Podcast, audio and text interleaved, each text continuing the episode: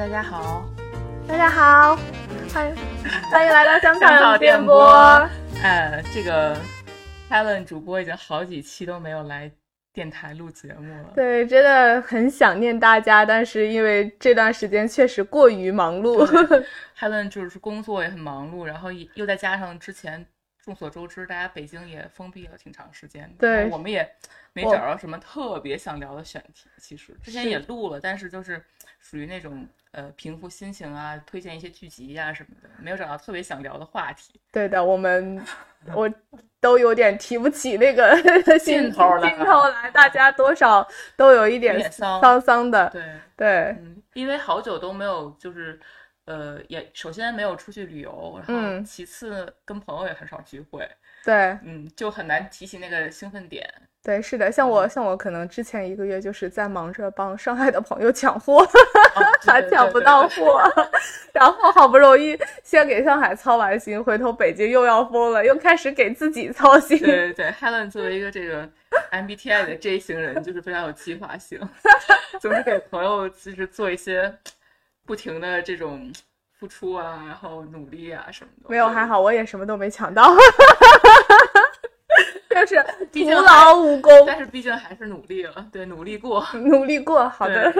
关心到了。对，所以这段时间我我觉得大家可能过得也都还挺艰辛的吧，特别是在北京、上海啊一些朋友，我觉得可能咱们听众里边也挺多这这一类的听众吧。嗯，嗯，那后来，但是这个月呢，因为进入六月份了，嗯就是天气一下变得特别炎热，北京。嗯然后后来我跟 Helen 我们俩就是。在北京相对来说就是稍微解封了一点点的时候，去做了一件事情。嗯，嗯，我们俩分别去剪了个头发。就是一直很想干这件事情，就是因为呃，嗯，就是头发会一直长嘛，然后在嗯家里的话就会觉得又很热，然后又很烦，就你又不想去打理它。嗯，你看我们现在变得就是多么的卑微，我们都是，终于我今天出去剪了个头发，这这都已经是触不可及的小愿望。对对对，这都是已经实现了这两个月来的一个一个重大的 KPI，了对的，嗯突破了，剪成了头发，不容易，不容易真，的不容易。就所以后来我们俩就聊了，就说觉得这个，哎，理发这个话题还挺有趣的。嗯，是的，是的，能聊的的，话题好像有点多。对，毕竟嗯从小到大理了那么多次发，这种这种这叫什么？有苦有乐，对对，各种奇怪的，然后好玩的故事也挺挺多的哈。嗯嗯，我们我们其实就是想聊一聊，就是这种，呃，在现在这种嗯比较不确定的环境下呢，嗯，就是理发这件比较有确定感的，相对来说能让你生活找到一些秩序感的小事儿，会为你带来什么样的感感觉吧？对的，对的，我们也我们也想到了很多就是小时候的一些比较有趣的事情。嗯，然后我珊珊，你肯定比我怎么讲，勇于尝试新发。来来来，EFP 吗？对对对对对，对 我我我要先听听你小时候都都勇敢的尝试过哪些？我的话其实这样，就因为北京嘛，你就是呃，大家都知道有一几家理发店还挺有名的，比如说四联美发，这个你也听说过吧？四嗯，联传说当中的，对，传说当中的老牌美发店。那其实我小时候没有什么概念啊，对于理发就是这种事情，就当时就总是，哎，被被家长啊推荐，或者是老老老人啊、奶奶呀、什么的说，哎，北京有个四联理发店，而且我奶奶是那种就有点喜欢老字号品牌的人，嗯嗯 他就会很在意这种 branding 之类的，然后嗯他就说，哎，有一我认识一个四联儿的师傅，剪发剪的挺好的，嗯嗯，下次你也去那儿试试好不好啊？然后我就说，嗯，行，因为小时候也没有什么概念嘛，对于美啊、丑啊什么的，就是觉得行。那既然他这么有名儿，对吧？这么在呃当地 这个嗯这个小范围内很有名气，那我就去试试吧。然后，但是去了那儿之后，我发现就是，嗯，好像虽然当时对环境这种事情没有很在意啊，但是我觉得就弥漫着一种就是很老派、呃很老派的气场，就很老派，整个整个那个陈设啊、布置啊什么的，就是其实挺四五十年代的感觉的，嗯嗯嗯，而且而且我去的时候，明显那个老师傅他刚刚睡醒，你知道，整个人就有点哇，你你记得这么清楚，这是你几岁时候的事情？五六岁吧。哇，那你记忆力超级好五六岁、。六七岁这样，刚上小学没多久吧。嗯然后当时我觉得，啊，那个师傅真的就是那个一个爷爷了，算是。嗯他当时应该是没，就是没睡醒多久，然后他跟我奶奶应该是比较相熟的，嗯当时他就说：“哎呀，孙女儿来了，好可爱，剪个发型啊，什么嗯什么的。说：“好啊，好啊。嗯然后我当时就自己没有什么想法，然后就完全听老师傅摆布。但是我印象特别特别深刻的是，剪完这头我就哭了，因为感觉就是一下就是从一个很可爱的小孩儿变成了一个就是很傻很二的 造型。所以证明就是老师傅其实他不会剪什么儿童啊或者少年啊这种头发，他其实完全还是按照他沿用他以前的老方法，然后剪一些老年人适合或者中年人适合的这种造型。然后哎，我当时当时就觉得，我反正我出了理发店之后我就哭了，后来直到我奶奶给我给我买了两个当寸羊肉串儿，才平复了我的这个 悲伤的心心情。哎，我跟你，嗯我跟你刚好是，也不能说相反吧。我是这样子，你是嗯哭了以后买吃的。我小时候我记不清了，因为那会儿也比较小。嗯，是我妈后面跟我聊天，聊天跟我说，她说特逗，她带我去理发，嗯，然后我不肯去，嗯然后呢，我就跟她讲说，那要不然你给我买一罐健力宝吧，就我们这种 这种哎暴露年纪。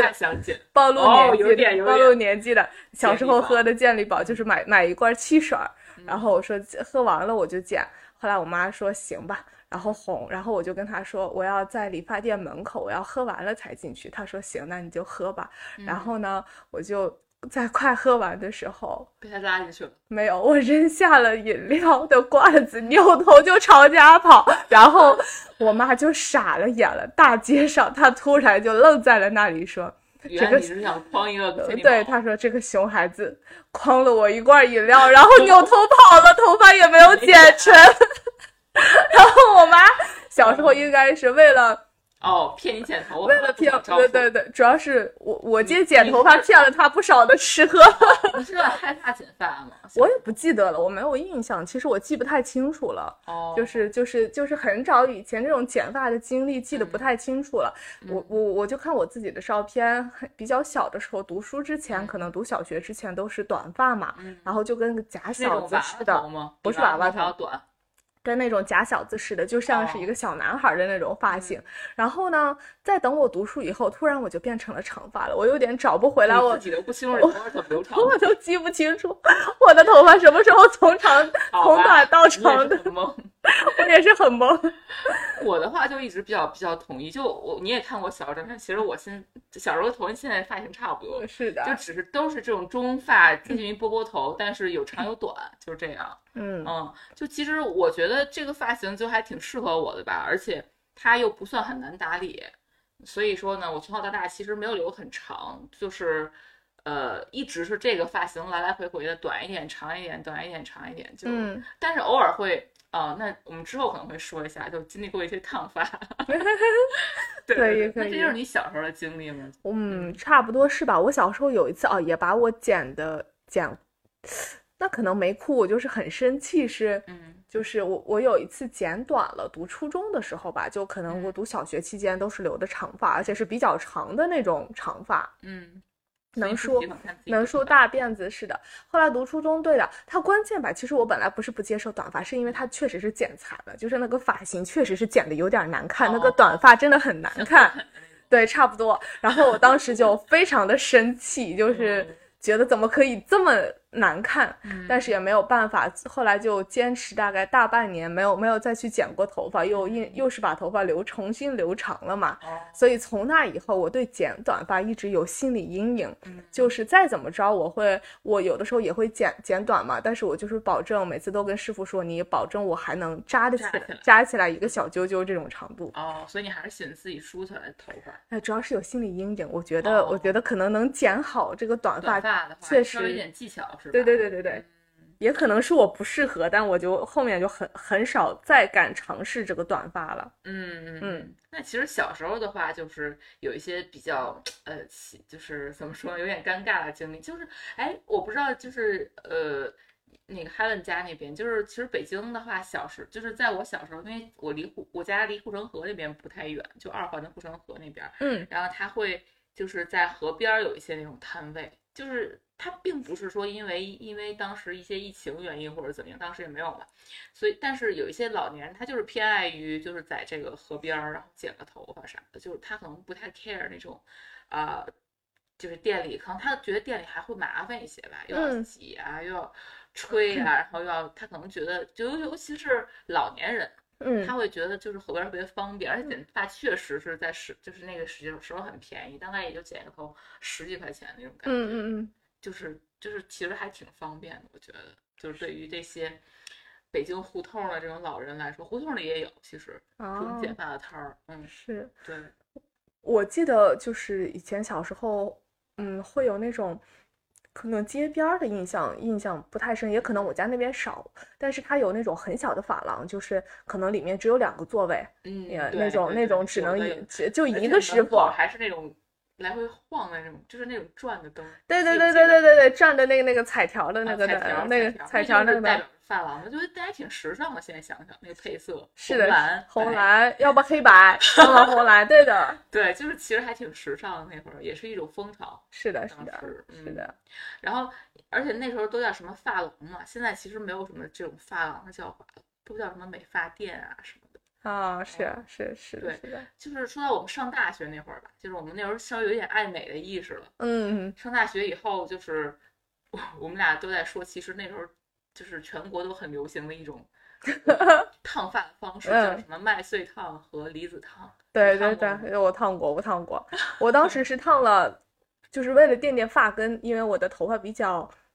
太软了，然后就是那个显得有点比较细是吧？比较细软，对，它就嗯会显得头发有点过于贴头皮，很塌，然后有烫过一点可是你大学。上海上的嘛，就是大学呃上海那边的美发其实还是大家挺讲究的，对，但爷是叔啊、阿姨啊啥的。是的，但是也也得也得找对了地方，确实。哦，所以你在大学是在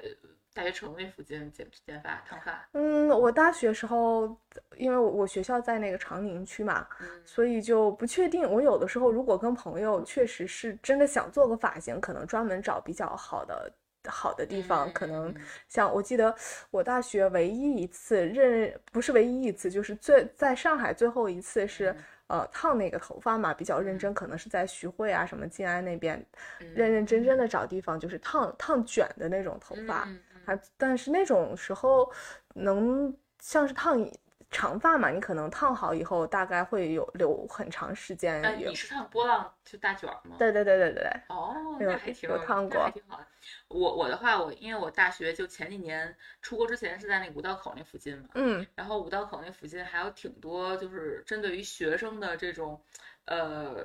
连锁的美发店吧，算相当于是大哦学生挺常去的。嗯然后他就会，你你说你想就是烫个头发什么的，他就会给你推荐，哎，这有什么什么烫，这有什么短发啊。什么烫好，然后中中发什么烫好，长发烫什么好，对，然后他会给我推荐，他说，哎，你这头发就很适合那种就是麦穗烫嘛，然后就是把发根儿拿锡纸绑上，啊。然后拿那个就是很热的那个东西罩着，然后然后去加热一段时间，然后再把锡纸全拆下来，然后你头发就，反正我我烫那次，我同学经常管我叫金毛狮王，就因为太炸了，啊，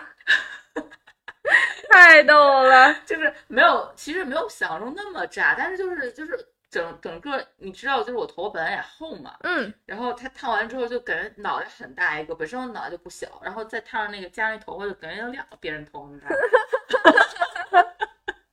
可以可以，就是摇滚范儿出来啊，了，对，就是那种那种特别非主流的朋克摇滚范儿。嗯，摇滚范儿出来了，可以可以可以可以，那段时间就就是，哎呀，就觉得就是烫发原来是这样，就也没有想象中那么好，就是觉得，哎，其实打理它呢，就是洗的时候感觉就是有有点容易掉，因为它受损了嘛，嗯嗯。就毕竟还是有有有有受损，所以后面就是 只只只保持这个金毛狮王了一小段时间，半年左右吧，啊，不到半年可能都，是嗯，是然后就没继续烫了，是的，嗯果然就是可能我们都属于那种不是那么怎么讲，那么能能忍能能有耐心去认认真，或者说就就是说，有的人就很喜欢，特别喜欢花很长时间什么照顾。我是特别逗，我之前不是把头发烫，就像就烫了个大波浪卷以后，嗯。大学毕业，其实我是蛮喜欢的，但是头发长长了，我觉得我的头好重，好沉哦。好沉。但是呢，我我又觉得其实挺好看的，又想说考验一下自己有没有可能到长发及腰一个地步呢？后来呢，没等及腰，我实在觉得我的头太沉了太重了想象过你大波浪的样子，就没见过。对，没见过，嗯。因为那是我大概是我最有耐心的一次，就是我哦屡次忍住了自己，大二大三那会儿，呃，大学刚毕业的时候屡次忍住了自己想把它剪短的冲动，嗯然后坚持，那大概是我就是成年以来留的最长的一次头发。然后，但是但是所有的照片，因为呃，因为后面手机丢了，就照照片也全丢了，哦我不知道当时的留念了，已经就没有当时的留念了。嗯我不确定我还是否有机会，对，还有那个耐心能够再把头发留那么长。嗯，哦，是那其实还是就是也尝试过嗯留很长，但后来发现就是自己没有耐心去打理它了。是的，是的，其实是好看的，可但我我就是缺乏点耐心，或者说能够忍得住不不去剪它的冲动。嗯，我这边的话，就大三的时候，因为是出国了嘛，嗯后来出国的时候，大家都说，哎呀，就是国外剪头，特别是英国嘛，剪发挺贵的。嗯嗯是，然后你可以自己带一套东西，我想不行，我这个手残党还是不要自己剪了，所以我嗯就去那儿之后，我先问当地那些就是华华人华人圈的朋友们，嗯嗯可能有香港人、马来西亚朋友什么，就问他们说，哎，这边谁这边有没有理发师剪那个亚洲人头剪会比较好？啊，对，然后他们就推荐了一个那个，就在我们当时那个镇上呢，有一个马呃也是马来西亚的一个姐姐，呃嗯马来西亚还是新加坡来着，我有点嗯记不太清，反正是一东南亚的姐姐，啊，嗯，说说她剪的还行，但是就是价格其实真不便宜，因为。呃，可能咱们上大学那会儿剪发也没那么贵，现在是有一两百，大概是很正常的一个价位，对吧？嗯但那个时候可能也就是是四五十吧，五六嗯十在在嗯国内。嗯但那时候英国的那个剪发已经差不多嗯能到两百两两百多块钱了，嗯就是人民和人民币。嗯，嗯，我就想，嗯，那就干脆每次去他那时候剪短一点好了。那段时间就是最短的时候，你知道，就就有点像 Tomboy 那种发型。有 有我看过你照片的那个时候，真的特别短，大概是啊这么多年见过最短最短最短的时候就是哎，反正觉得因为花这么多钱，你说你要是不剪不剪明显一点好了，而且而且其实说句实话啊，在英国那个我同学好多人就都踩过雷，因为他如果不找就是就是华人华人或者是亚洲的师傅去剪的话呢。你知道欧洲、欧美的那边，就是像英国有很多就是那种那种连锁品牌嘛，像什么 Tony Guy 之类的，嗯。那个就会很，嗯，就是欧美的理发师他特别不会剪亚洲人头，嗯因嗯为亚洲人头会比较硬嘛，然后嗯欧美人的发质会特别软，嗯，所以我同学有好多人就是剪得非常的失败，就是那种就是那种恨不得要买假发套的那种失败，那应该是很失，败了而且而且又花很多钱，就是五四五十英镑这样，啊啊，就非常贵嘛。对，就我觉得那何必呢，对吧？就是你你要是真的想去剪一次，你就剪短一点儿好了。所以那段时间，呃，就是会会留的就非常短，然后那个嗯，就感觉其实也挺轻便的，但后来就发现，嗯，好像就是有点儿单一了吧。就于于是回国之后，就读完书回来，还是给它留留留长了，又表保持一个中发的长度。嗯真挺有嗯意思的。你说起英国，让我想起我嗯表弟去年出国的时候，就临时呃闪购了闪购了那个一个，因为他是男孩子嘛，剃剃发的，买了一个，剃你，表弟也是咱们听众，然后特逗，也是说，因为他也担心疫情嘛，那边疫情也有那什么，对本来本来理发就贵，而且有疫情也出不去，没法嗯。理发，所以自己自己带自购带了带了个推子，他还真的自己理过，然后那个哦。效果嘛，就一回生二回熟吧，一开始确实有点狗啃了的样子，后来后来还行，我不我不我不夸张的说，我在英国我也给自己剪过发帘儿，但是也剪的挺失败的，因为发帘儿它是要那个拿剪子这么竖着剪嘛，嗯，但我当时也不太会，所以就剪的就是呃呃呃，怎么怎么都剪不齐呢？就是越剪越剪不齐，越来越短。没想到要闹那个越来越短，对，就是呃，就然后就悲剧了，好吧？结果最后，然后大家都看到我都会说，哎，珊，你怎么会把头发剪得这么短？发帘剪的这么短，我说嗯，那是因为我手残没剪好，包涵一下吧，包涵一下吧，太逗了。其实大家都是在这个期间，其实包括疫情期间也是，你不觉得吗？就是练就了好多那个理发的功，就是新的功夫哦，真的。包括我跟你说，二零二零年刚疫情刚开始的时候，我妈妈也在家里给我剪过头，我爸对我和我爸爸就剪过剪过头。那你妈妈的手艺真的很好，还行。给你剪的，至少说就是因为没有剪过发的人，能够能够至少说没有剪残就已经相当相当好了。嗯，就不能说有多么多么的就是好吧，但是就是起码是确实给打薄了。对，而且是很正常的那种那种。对，就很就没有什么就是非常就。剃一个洞啊，或者是哪缺一块明显的这种这种残残残缺的部分，我觉得还不错。就他也是跟着视频啊，什么 B 站啊看看。是，哎，聊到爸妈，其实爸妈们像像爸妈们好像做头发什么反而更固定一些，更固定一些，或者说我觉得他们也有自己很讲究的那个嗯地方。我反正我个人觉得，至少说我个人觉得，像我妈肯定比我讲究。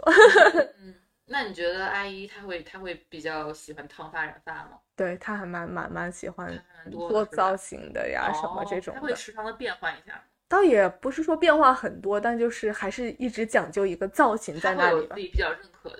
理发的师傅或者是店面。对，有有的时候会有，但有的时候也会换，就隔一段时间也会换一下店面呀什么。更多的还是看手看那个。技术吧，就是跟这个师傅，要是理的手艺啊什么比较好的话，比较满意，因为可能了解你的，嗯，更多的还是基于一个了解吧，就是你想要什么样的状态。我觉得有的时候这种默契还是需要培养一下下的。对对，而且，呃，你觉没觉得就是父母那一辈，或者是甚至是奶爷那一辈，嗯，他们会更在乎就理发的时候的一些社交的属性吗？对，是的，是的，因为那时候圈子他们相对来说比较。比较固定一些吧。对，然后可能呃，我如果是那个家住在这附近的话，那我可能短时间内就十年左右都是在这附近活动。是啊，啊，那可能他们就有一些固定的理发店去去去剪发，然后这个久而久之呢，这个理发师。呃，现那时候肯定没有像现在这样，比如什么总监啊，什么技术技术总总监，然后什么高级理发师，他也没有这些词，但是可能就是店长类似于这种，对。他们就会混得特别熟，嗯，然后就会就谈一些自己的，呃，嗯，怎么说呢，生活中有意思的事儿，是的，跟他们交流一些，不像我们现在年轻人，就是好像，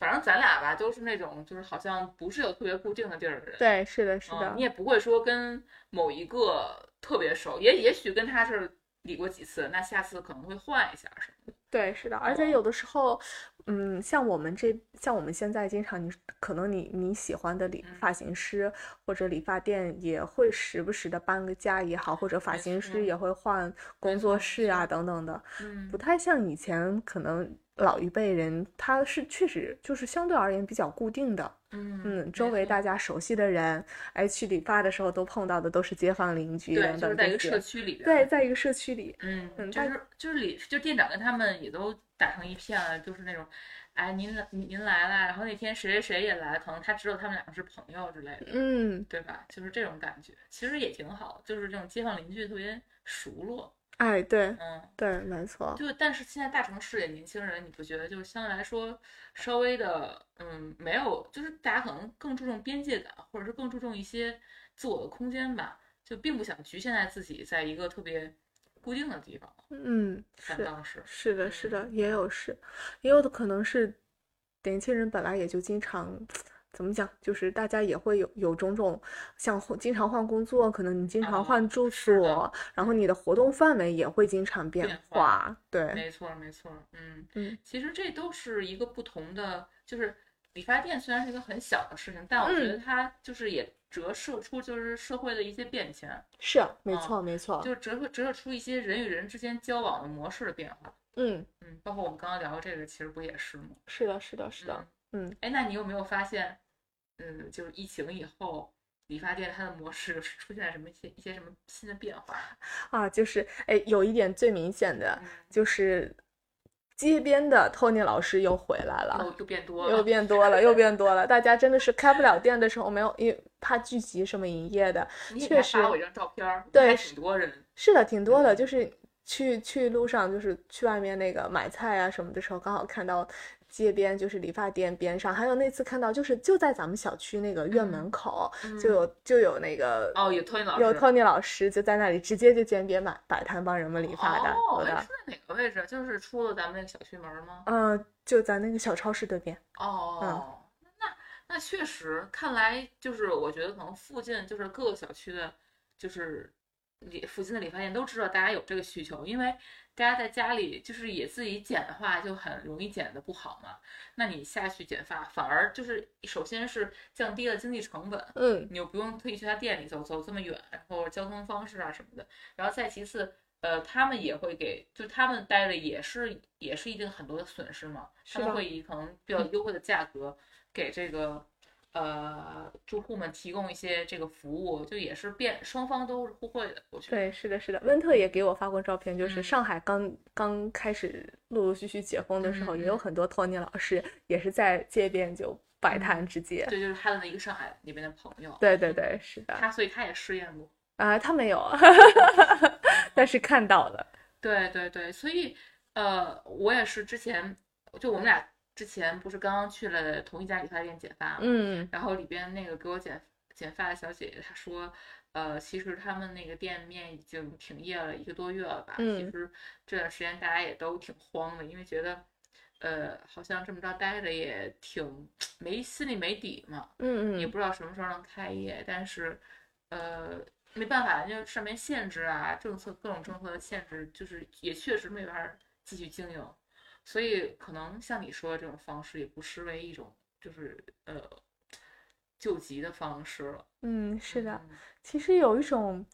嗯、怎么讲，复古的感觉又回来了复了。古，对变成了好像就我小时候刚刚说的那种在在河边，嗯，在，在胡同里那种，呃就是直接围上一个布那种感觉。就我我都怀疑那些理发师，就是早早先年一些的啊，理发师他们是真的就是，可能我觉得也没有像现在这么严格的，他们的执包括执照啊什么的，可能就是也并没有自己去特意学过或者怎么样，可能只是会会会这项手艺，嗯，然后经过了一些认可。熟能生生巧。所以这个事情就是这样的，我觉得就是还是需要就是，而且理发这个事儿就更折射射出一种就是人和人之间的这种交往，我觉得就是人和人之间这种最日常的交往，像我们刚刚说的，嗯，嗯。是的，是的。嗯。我也整体感觉就是，你看像像咱们这种理发的，本来应该如果没有疫情的话，嗯，就是一个很稀松平常的小事，大嗯。家嗯嗯，大家完全不会对他投入太多的关注力。但是我记得，尤其二零年刚开始的时候，大家嗯刚一解封，最先干的事情就是先赶紧去理个发啊，干什么？？是觉得也会改变一些精精神面貌，对，是的，是的，有一种像是，嗯，想让自己重新焕发新生的感觉。有一点，有一点，哎，真的是有，而且就在，反正对我的感觉就是，可能当这个东西之前太容易得到的时候，或者说太过于，嗯，怎么讲，你是不费力就能得到，不费力就能做到的一些日常小事的时候，你对它的注意力、关注度都不够，嗯真的是有朝一日 突然失去了它，才会觉得分外的珍贵。其实没有什么事情就是想当然的、理所当然，他就在那里，他就是好好的。然嗯后也有一点感觉，你看，像我们经常现在聊聊的话题，嗯，即使这一次聊到理发呢，反正我我个人感觉是多少有一些大家现在也年轻人吧，或者说是不是全部，但是至嗯少说心态有一部分在转变的状态，就是大家，嗯。可能除了我们以前，嗯，这叫什么诗和远方以外，嗯除了以前我们关注的诗和远方以外，大家也多多少少找回了一些跟嗯，过日子的感围感觉吧。周围事物平寻常的微小的事物，对，寻常微小事物就是与细微之处有一点跟生活的这种连接感吧。对，其实是这样，就因为我觉得，因为随着社会的这种发展，特别是我们就是一些经济的腾飞嘛，就嗯是、呃这个呃，其实这个外卖啊，或者是这种这种电子化的生活，占据了你非常非常多的时间。是的，就是你其实年轻人，你说有多少时间？就特别是呃，比如说像你工作很忙的这种，嗯嗯嗯，那你有多少时间能真正的就是说去好好的感受一件生活中小对事呢？其实挺少的，就是大家都在就是为生活冲刺，对，是的，对，其实大家都是在做一些就是认为很嗯比较怎么说呢，当下很重要，然嗯后又对自己非常有意义的事儿，我嗯。觉得，但是这种日常小事可能大家有点不屑一顾吧。是的，是的，就太多时候太多事情，我们嗯，感觉绝大部分精力都还是关注那些比较宏大的叙事，你的工作也好，什么宏观经济也好，什么嗯，就是一些大的命题、国际关系，对，是的，是的，我们被宏观叙事吸引了绝大部分的注意力，也习惯了这种生活。你讲求效率，年轻人不管是嗯，就是为梦想也好，或者简单的就是为了嗯，为了这个立足也好，为什么也好 K K 聊，他嗯说其实年轻人很多就是我们当下焦虑，其实也跟这些很相关。是的，因为是的，你觉得这些东西很就是比较难，比较就是在当下这些情境下，就你可能很难去实现你自己所有的这些梦想或者愿望。是的，而且我我我有一点小小的感觉是不确定性是，而且就嗯是太太过于集中跟太过于单一了，就好像你你生活百分之九十九十五以上的，嗯，就就相当于如果当投资的话，就是你的嗯。赌注都压在这一个篮子里，如。嗯果你失去了这这一块儿，或者说你失去了这种高速上升的呃通空间，嗯。然后就很容易产生迷失，因为确实就是太集中了，你鸡蛋都投在一个篮子里，当它出现任何波动的时候，你的生活是有要受到很大的颠簸的。嗯，对如果，所以我某种程度上越来越能理解，像现在可能不是写着就是九五后还是零零后，就嗯越来越抗内卷了呀，什么之类的，反对加班，然后等等的，嗯反对九九六。其实我觉得这种变化也是一个契机吧，就是就是不是说好坏，或者说应当，只是说可能到了这个时间点，也是给大家一个契机。关注自己内心。是的，把你的生活找回一些更多的多一些多一些，对对对，多一些支点，多一些触角，去感感受生活本身，然后让自己能够，嗯，不会因为一方面的影响就觉得自己坍塌，就觉得自己整个生活全部坍塌掉了，就相当于生活还是要有其他的支点，不管是你拓展自己的爱好啊，或者说你呃找寻一些嗯微小的，然后比如说做一些美嗯食，你不觉得也会也会调节自己的心情吗？对，是的，是的，美食，做一些自己手作啊的创创造啊，就就是嗯，可以激发一下自己的生命力吧，我觉得。是的，是的。嗯我之前那个看一个课程里面有一个呃，应该就是就是就是他是做也是一些心理嗯能力的建设，或者说有一些疗愈啊等等的。但是嗯、呃就是他的那个讲师吧，或者说他其实他的经历特别神奇，然后他他就是一路是那种像美国就是常青藤名校的那种呃。研究生甚至有没有读到博士，我有点记不清了。反正就是常青藤名校毕业的，一路学习啊什么特别顺利。但他就是年纪很轻的时候，可能刚毕业没多久，还没怎么好好工作，开始他就得了比较严重的病。哦，然后后来因为他生病，就是当时本来都订婚了，后来就跟未婚夫也退婚了。然后他就当时生病，就几乎是那种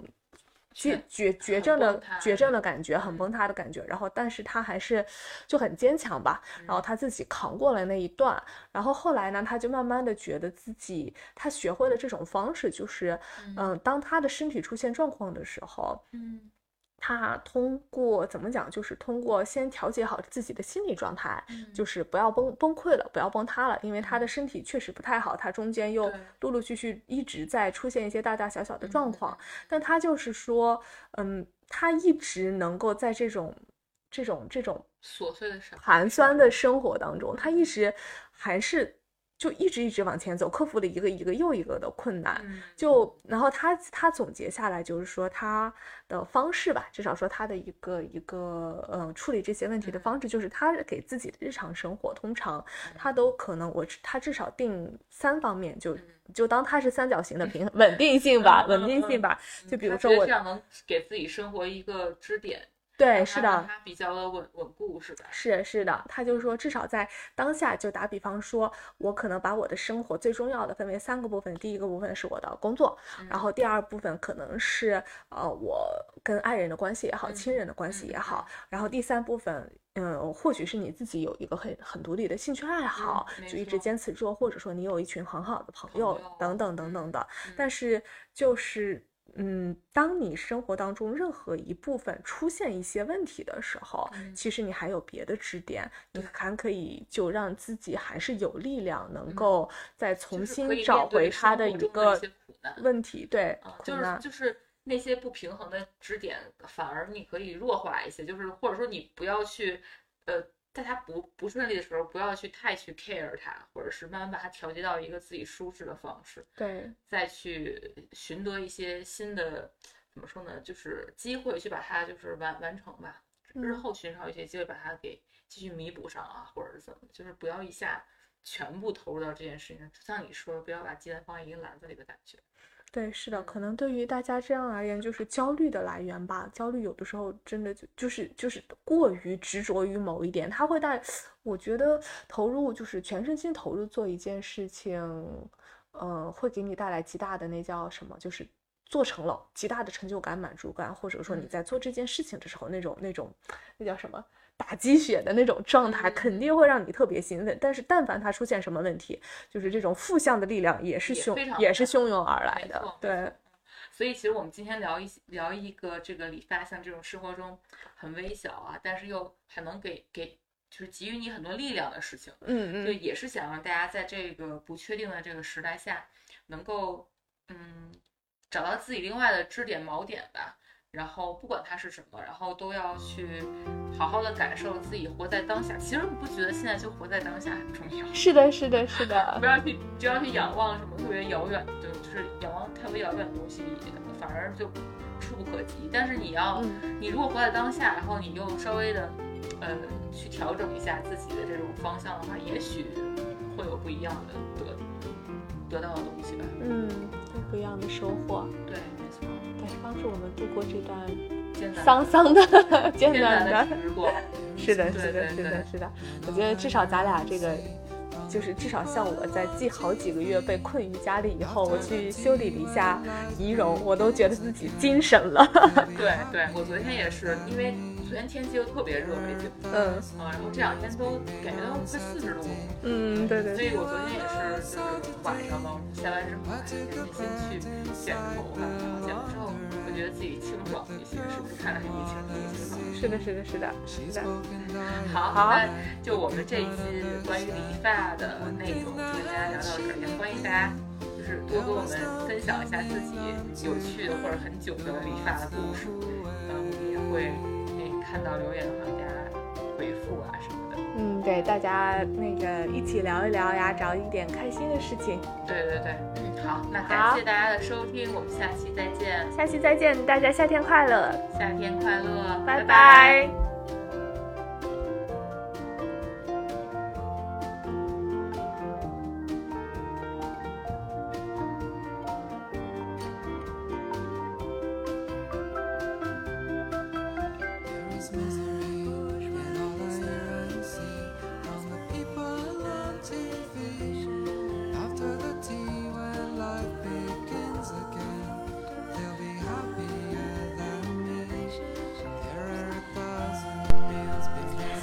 谢您收听这一期的香草电波，推荐您使用喜马拉雅 APP、荔枝 FM、苹果 Podcast 来订阅和收听我们的节目，也欢迎在评论区留言和联系我们。